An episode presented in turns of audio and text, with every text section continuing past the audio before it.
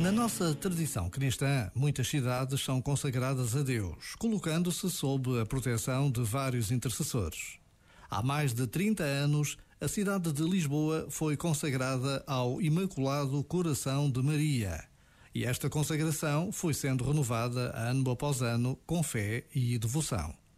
O tempo que vivemos obriga-nos a alterar ritmos e tradições em tantos momentos que fazem parte da história de um povo mas, por vezes, basta a pausa de um minuto para intuirmos que é sempre possível celebrar, porque celebrar é, acima de tudo, não esquecer.